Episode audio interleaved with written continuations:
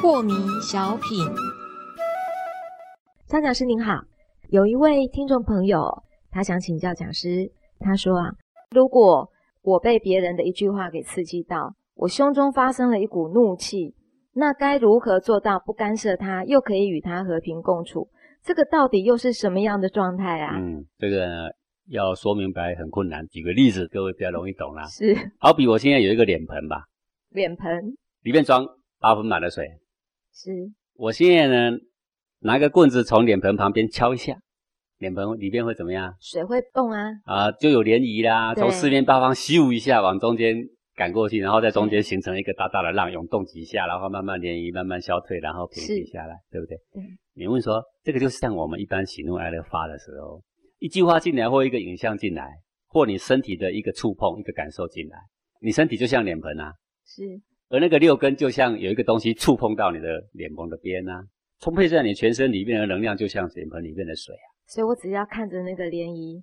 对啊，哦你问脸盆怎么办？说哇，我有股怒气冲到我核心了，脸盆说救救我 啊，怎么办啊？要吧？没办法抚平啊，不需要动五平，他根本也不用处理，他对只是看着自然的物理现象在那边脉动，他只要不认定说这个脉动是不好的，这个脉动是愤怒的，这个脉动是厌恶的，还是是贪爱的，他只要不这样认定，他只是看着他物理现象，其实他是不用处理的。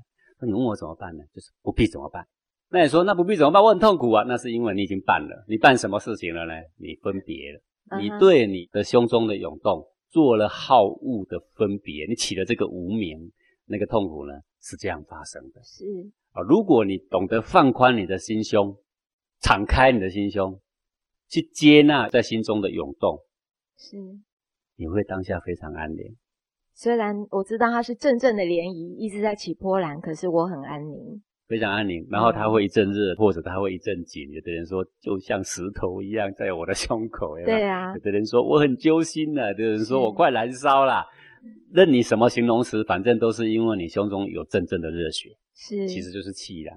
是啊，你不对它分别，什么叫做不对它分别？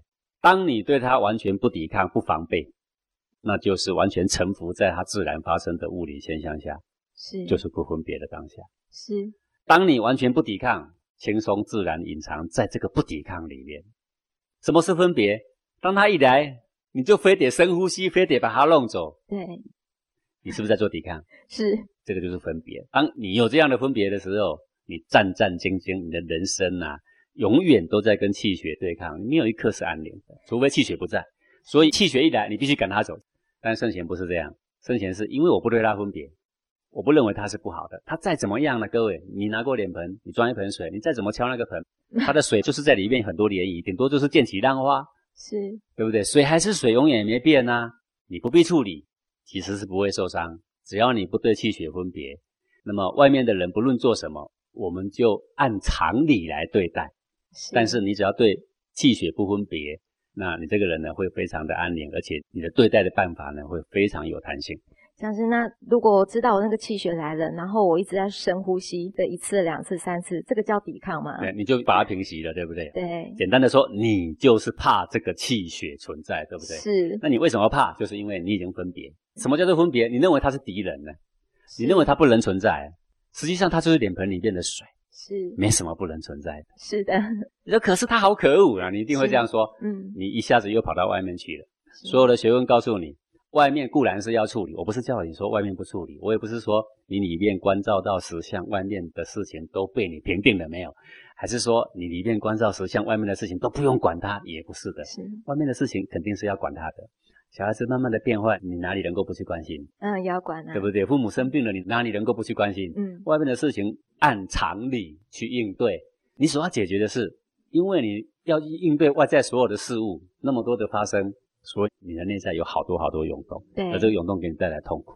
是但内在的痛苦是要由内在解决的，你只要关照内在气血自然的实相，是你就可以从你的烦恼挂碍里面走出来。是